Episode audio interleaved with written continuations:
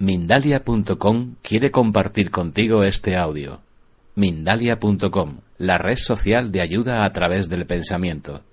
Entra en Mindalia.com y descubre cómo con tus pensamientos positivos puedes ayudar a miles de personas en todo el mundo, así como pedirles cualquier ayuda.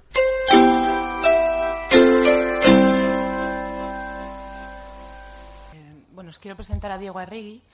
Diego Arregui es un médico naturópata, es experto en nutrición humana, es también antropólogo y endobotánico y, como él mismo me acaba de decir, es un yerbero tradicional.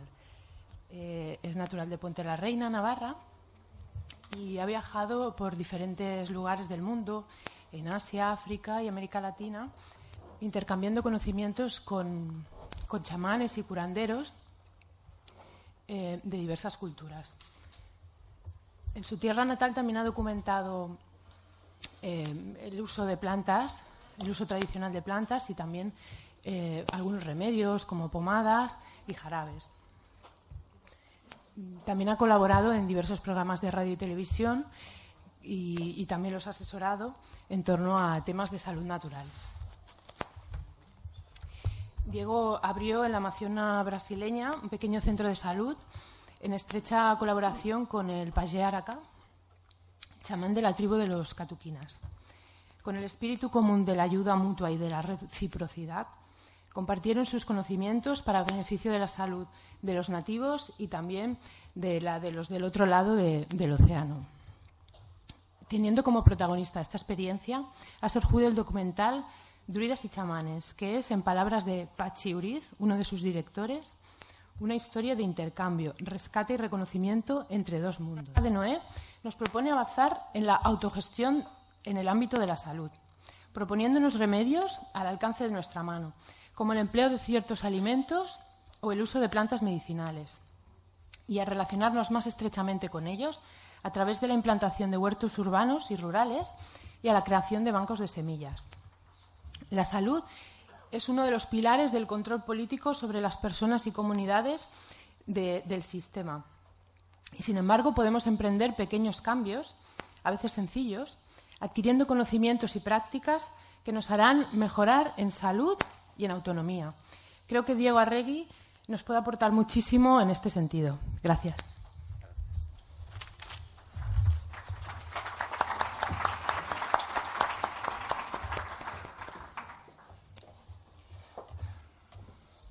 Bueno, muchísimas gracias por estar aquí, por haber hecho el esfuerzo de venir a, vernos, a conocernos.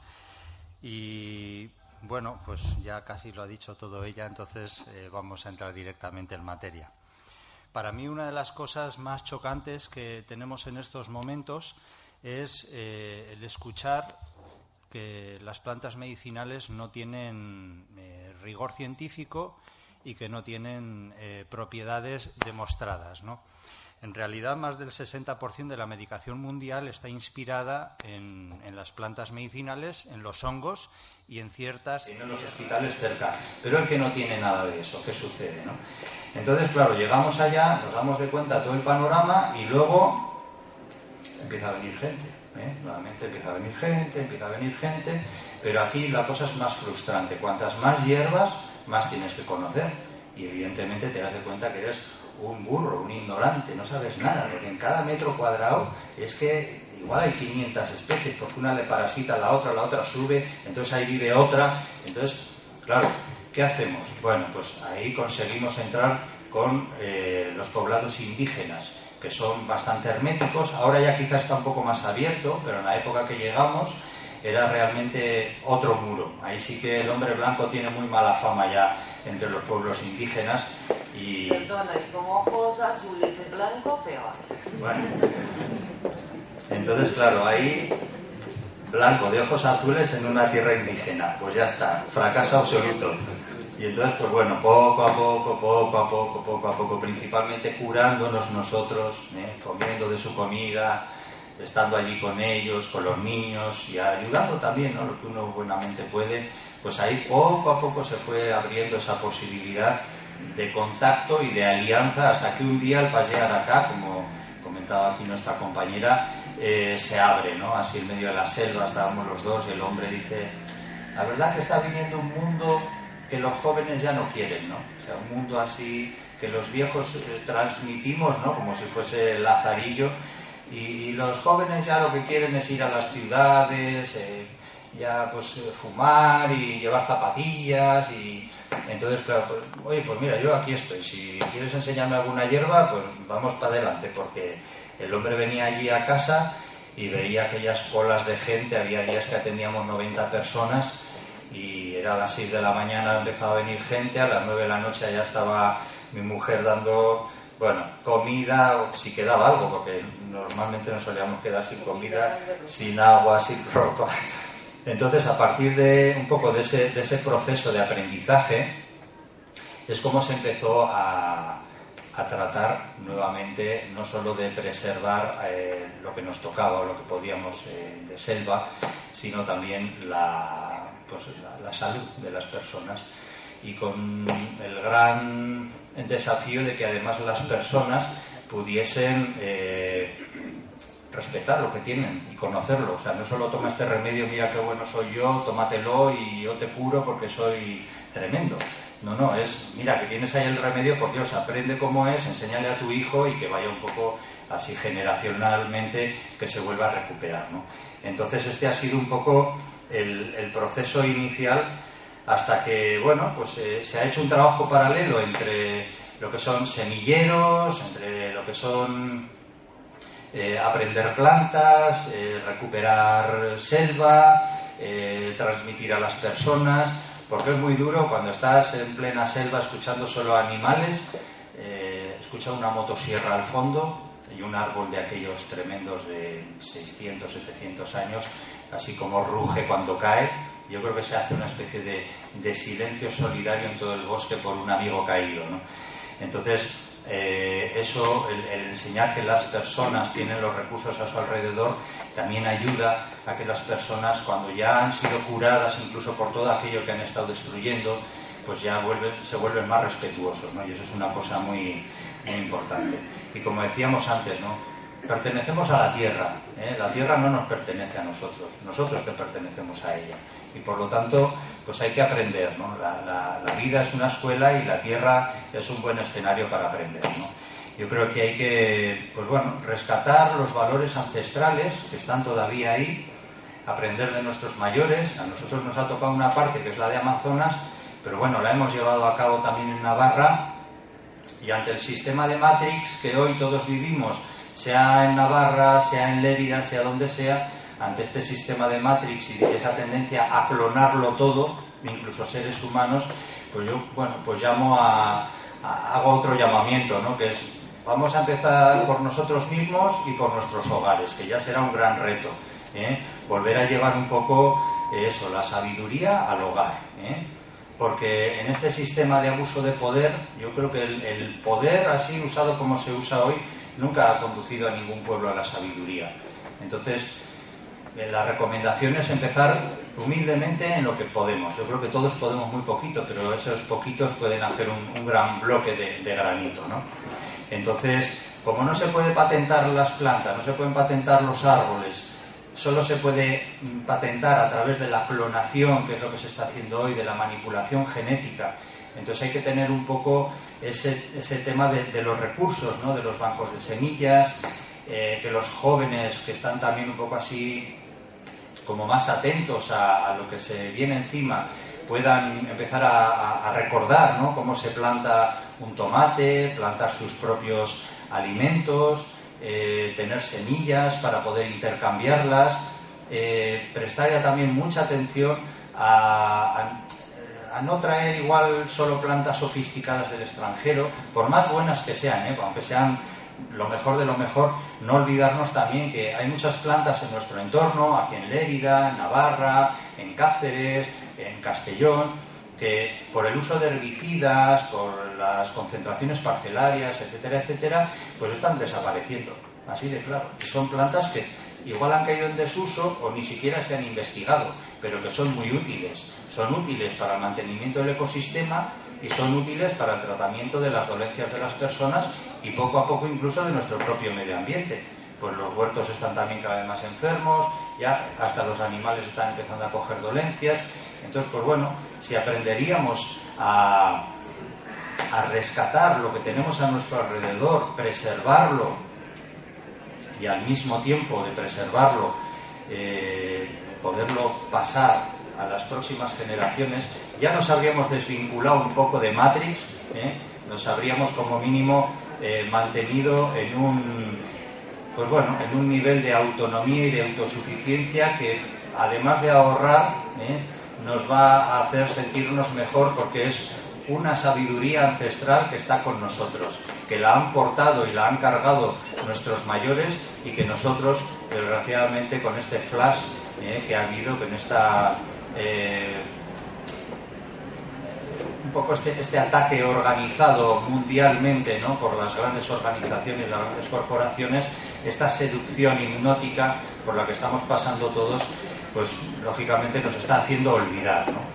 Es muy fuerte cuando una persona va a, tierras indígenas y vuelves cinco años después y les han hecho una carretera, les han puesto una antena parabólica, les han puesto luz eléctrica y bien, los adelantos son extraordinarios. A mí me parece una cosa vital el que si alguien en la selva eh, pues está pasándolo muy mal y se ha roto una pierna y tiene que andar pues 10 días hasta llegar a un hospital, pues igual muere en el camino y el que tenga una carretera está muy bien. Pero es que no es eso, no es solo la vía de salida, es la vía de entrada de una cultura también que es bastante eh, en la línea de degradar las otras culturas. ¿no? No estamos viviendo una, una anticultura respetuosa, sino que estamos viviendo una cultura de degradación progresiva y veloz.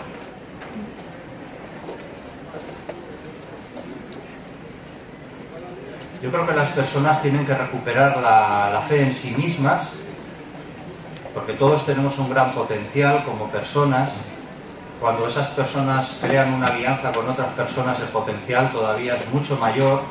Y, hoy viendo aquí todo el movimiento de la, de la 12 Revolución y, todos ustedes, ¿no? aquí todos reunidos, pues todos somos una potencia.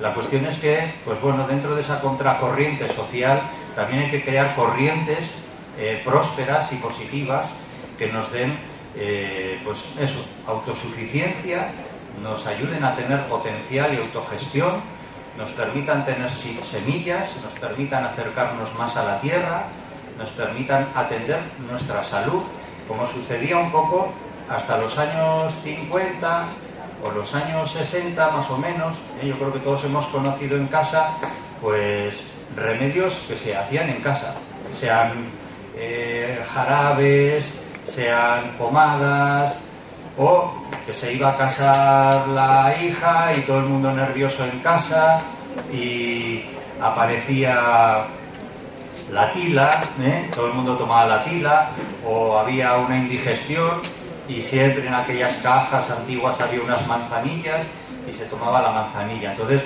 hasta los 60, 50, 70, hasta ahí el pueblo se atendía a sí mismo en lo básico, por lo menos en lo básico, que no es poco. Y a partir de ahí empezó ya a cambiarse, ¿no? Digamos que las guardianas del hogar, ¿no? las, las donas del hogar, también han tenido que entrar a, trabajar, a sacar los hogares adelante. Y claro, con ello también nos ha tocado un proceso cultural ¿eh? de, ir entrando remedios pues, más sofisticados, más rápidos, más sencillos. Pero claro, hemos ido cambiando los remedios populares por estanterías llenas de comprimidos, ¿no? Anti esto, anti aquello, para esto, para lo otro, y así vamos hasta, hasta la edad tercera. Bueno, entonces, como hablábamos, la, contracultura que nos ha surgido a partir de los años 70 no es una cultura, una anticultura eh, positiva. ¿eh? Sí es positiva porque nos ha traído muchas cosas buenas de, la tecnología, de los avances, de la investigación, pero también el, egoísmo humano y la ambición humana no tiene medida a la hora de, decir todo para mí. Y entonces, claro, pues estamos, estamos en un tiempo en el que la industria del dolor es muy rentable.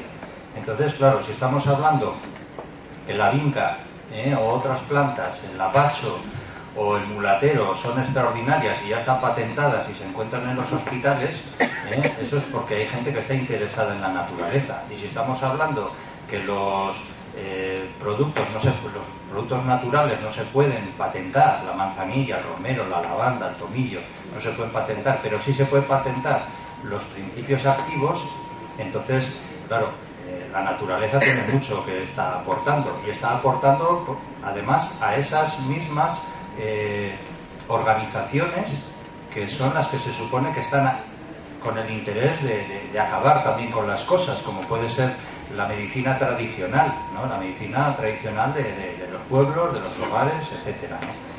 Entonces, como decimos, vamos a tener cada vez más fe en nosotros mismos porque el sistema va a tener que empezar dentro de nuestro corazón, de nuestro pensamiento, de nuestro hogar y desde ahí poco a poco de nuestro barrio, de nuestra sociedad y es un poco lo, que os queríamos transmitir. ¿no? Cuando se inicia un viaje de confianza eh, absolutamente sin un real en el bolsillo, pero con mucha fe interior, pues yo creo que se puede ver que la naturaleza que está ahí al lado y no te está pidiendo nada, solo que te está pidiendo un poco de respeto, ¿no? que tengas un poco de amor por ella, que si hay tres plantas cojas solo una o dos, que dejes otra ¿eh? para que se pueda reproducir, que las abejas coman, que sujete el suelo, que mantenga el ambiente con buen aroma. Entonces, esa es un poco la, la situación, ¿no? que podemos ver que no solo docenas o cientos, sino miles de personas se pueden eh, resolver problemas básicos a través de remedios muy simples que están al alcance de la mano. ¿no? Entonces, eh, tenemos que rescatar conocimientos sencillos, como por ejemplo, en un hogar nunca tiene que faltar un bote de miel. Por ejemplo, las donas que están bueno, hay también buenos cocineros, ¿eh? pero trabajan más las pobres en la cocina y salta el aceite bueno, la miel es el, alimento bactericida eh, eh, por, naturaleza, ¿no? Es, excepcional.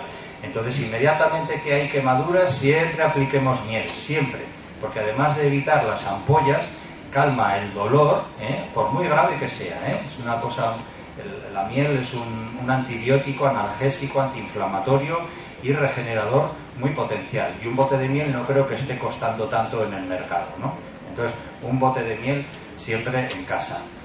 Eh, antes hablábamos, citábamos que las plantas tienen, eh, las aromáticas principalmente, tienen un poder eh, antimicrobiano importante.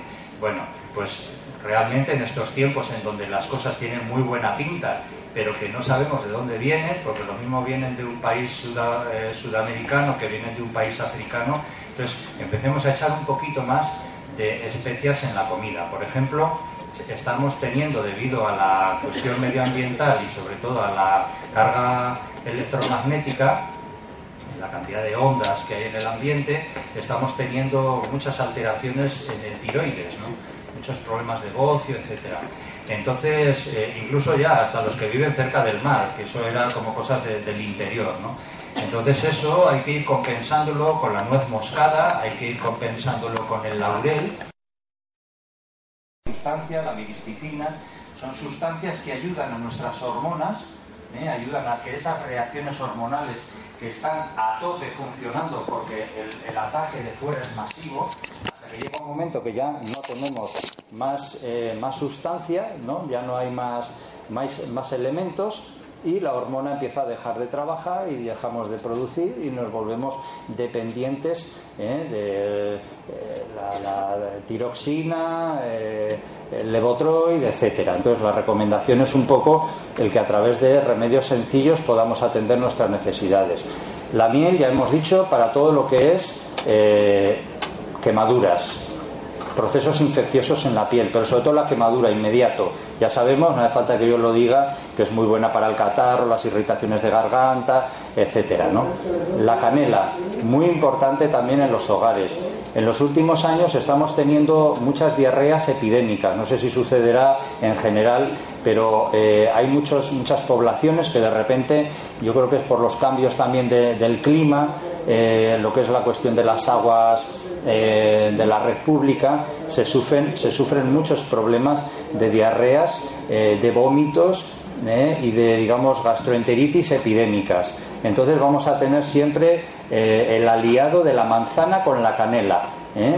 La, manzana es un poco como, como, el arroz, ¿no? Lo que pasa que en este caso la peptina lo que nos va, nos va, a hacer junto a la canela es retardar un poco el proceso de absorción del tema de la canela, de las sustancias de la canela. Entonces, canela contra las diarreas, principalmente contra las diarreas virales, unidas siempre a la manzana, ¿eh? un buen antiinflamatorio, un analgésico y un modo de neutralizar nuestros trastornos digestivos.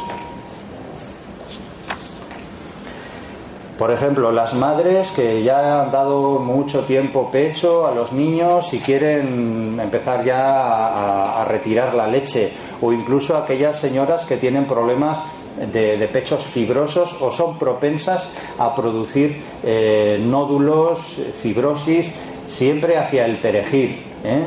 El, perejil es un gran eh, absorbente, es un producto que lo que va a hacer inmediatamente es aquellas personas que están mm, con, la lactancia, las señoras que están con lactancia, eh, picar una buena cantidad de perejil, revolverlo, por ejemplo, con un huevo o dos y durante cuatro o cinco días eh, poder tomarlo para que la prolactina ¿eh? y lo que es ese momento hormonal que la mujer está viviendo en el proceso de lactancia se retraiga y cese la actividad. Con ello evitando también muchos problemas de nódulos, de quistes, de mastitis, etcétera. ¿eh? Luego, un, hecho que suele, solemos tener los padres con los chavales, eh, pues es el tema de la varicela, ¿no? Los niños pasan por la varicela. Entonces, eh, una de las cosas que se dice siempre es no bañar a los niños cuando hay varicela. Bueno, pues vale, no bañemos a los niños cuando hay varicela, pero les vamos a hacer un baño muy especial de flores de azahar con manzanilla. ¿eh? El salicílico de la manzanilla ¿eh? y el azahar lo que hacen inmediatamente es quitar esa fiebre interna, ese malestar, ese, ese proceso molesto de picores, de desazón, de desagrado que un niño pues no puede controlar. Si para los adultos ya es difícil a veces aguantar un lumbago, para un niño que está lleno de energía, pues es un momento un poco especial. Entonces bañar a los niños, ¿eh? hacer una cazuela grande, hacer un concentrado bueno y dar en el cuerpo la manzanilla y el azahar, no aclarando, dejando el dejando el, producto, la infusión, actuando en el cuerpo durante un periodo aproximadamente pues de unos dos días. ¿eh? Se le puede hacer uno o dos baños. No creo que sea necesario más de dos baños. ¿eh? Otro producto que tenemos en el hogar es el bicarbonato. ¿eh? El bicarbonato es un producto pues muy sencillo, muy barato y que lo tendríamos que usar en todos los procesos febriles ¿eh? de los niños también cuando están pachuchos, que no se sienten bien y hay que darles el típico baño de agua fría, pues bueno, ahí podríamos hacer un baño templado, más agradable y podríamos poner eh, un puñado o dos puñados de bicarbonato. También para los adultos, cuando hay una, un problema de alergias dérmicas, estas alergias que hoy te pica aquí, mañana allí, que estás molesto, que estás con desagrado, que estás descascarillándote, los las típicas dermatitis, ¿eh? Entonces, siempre acudir al bicarbonato. En el caso de los adultos o de los jóvenes o de los niños, es siempre lo mismo. Llenamos con un par de puñados de bicarbonato una bañera hasta el cuello con agua caliente hasta que ya el agua se enfría. Tampoco aclaramos, dejamos actuar en el cuerpo. Santo remedio. ¿eh? Es un remedio sencillo, muy económico y muy eficaz. Luego, pues bueno, lo que son el ablandar los quistes, los diviesos, los furúnculos, que eso ya lo podemos hacer, en el caso de las anginas, lo podemos hacer con la cebolla. ¿eh? La cebolla es muy rica en cistiamina, entonces cogemos una cebolla, la partimos por la mitad, cogemos las hojas carnosas, las pochamos sin aceite en una sartén o en una chapa, ¿eh? entonces eso va a quebrar un poco las moléculas internas el calor aplicado, vamos a suponer en el caso de una angina, aplicamos con un paño, perdón, aplicamos directamente, entonces eso dilata el poro y comienza a extraer, hace una especie de trasvase entre extraer, digamos, la fiebre interna y la infección e introducir la cistiamina, que sería como el fluimucil o el fluimil que podemos tener en casa, ¿no? Para los furúnculos, los diviesos, en fin, para todo lo que queramos eh, sacar del organismo, es muy importante que usemos siempre la cebolla, desde una picadura de, una avispa o, una, una araña hasta una astilla ¿eh? un pincho, cualquier cosa, siempre este tipo de productos, su efecto es siempre el efecto imán. Y otro gran remedio, eh, que es el, eh, la col, el repollo, lo que en el norte llamamos de berza, es coger las hojas esas feas que siempre tiramos, bueno, pues eso se le quita el nervio central y esas hojas se les pasa un rodillo o se les pasa una botella por encima, después de quitar el nervio, la aplastamos bien la pochamos nuevamente tipo a la, a la cebolla, ¿eh? le damos unas vueltas hasta que la dejamos bien blanda, que parece que está como para comerse, y también directamente aplicar, sobre todo cuando hay procesos de quistes o de incluso tumoraciones internas, tumoraciones de pulmón, tumoraciones de pecho, tumoraciones hepáticas, renales, o simplemente eh, ablandar o limpiar esos típicos furúnculos o granos ¿eh? que, suelen salir incluso algunos de ellos muy grandes ¿no? hacia el exterior. Entonces siempre aplicar una media de dos horas ¿eh? mínimo o durante la noche que es más cómodo. Se puede amarrar con un plástico de estos de envolver bocadillo para que no pierda la, la humedad y se extrae. Luego pues la debilidad, ya sabéis que antes pues muchos de los, de los licores que había, que vienen del tiempo de los alquimistas, que son los, los licores benedictinos, las aguas carmelitanas, en fin, todos esos vinos, eh, la parte culta que había en, la Edad Media era en los monasterios y muchos de esos eh, hombres cultos, que eran los frailes, los maeses, eh, normalmente eran alquimistas. Pero claro, como todo eso era, era como ser hippie o, disidente o revolucionario ahora, cuando llegó la Inquisición, todo eso quedó guardado en forma de vinos y de licores que lo que hacen es eh, pues esconder una fórmula magnífica, ¿eh? solo que con, un, con nombre de, de, vino, simplemente. ¿no? Entonces, ese tipo de vinos que se usaban antiguamente y ese tipo de yemadas, ¿no? que se suelen usar también, que es eh, batir el, huevo de pato, el huevo de gallina casera, batir con, con un poco de azúcar ¿eh? y se, se, le agrega un poquito de leche. ¿eh? Y eso sobre todo cuando hay estados de debilidad o enfriamientos frecuentes. Se toma por la noche y se ponen unos calcetines en el pie para no perder la temperatura del cuerpo. Y esos son a grandes rasgos remedios muy sencillos que han estado ahí en los hogares durante muchos años y aunque nuestra lucha sigue siendo preservar el medio ambiente, preservar la selva, que es ya el último patrimonio que nos queda en este planeta, de donde se extrae buena parte de la medicación, y sigue siendo elaborar cada vez remedios más, más potentes y eficaces, al mismo tiempo no podemos olvidar de cuidar nuestros huertos llevar para nuestros huertos también las plantas regionales para que no sufran los daños de los herbicidas, inclusive la desaparición, pues muchas están en vías de extinción, que aprendamos a gestionar la salud, por lo menos la salud más sencilla, que es la de casa, ¿eh? y si hay que correr para el hospital, pues se corre para el hospital, pero mientras podamos hacer en casa ungüentos y cremas y ceratos y jarabes y emplastos y cosas prácticas, pues ¿por qué no? ¿eh? Tampoco vamos a ser tan insensatos de intentar solucionarlo todo con un gajo de cebolla en el ojo, pero vamos a ser eh, cautos y por lo menos saber que no vamos a salir corriendo, angustiados, de buenas a primera, como siempre, a llenar el, servicio de urgencias del Hospital de Lérida o de cualquier, otro, eh, cualquier otra provincia. Y bueno, y en principio ese es el mensaje, ¿no? Llevar el arca de Noé para dentro de los hogares, echando mano de los recursos que hay a nuestro alrededor y esta es un poco la, presentación que teníamos para hacer. Muchas gracias.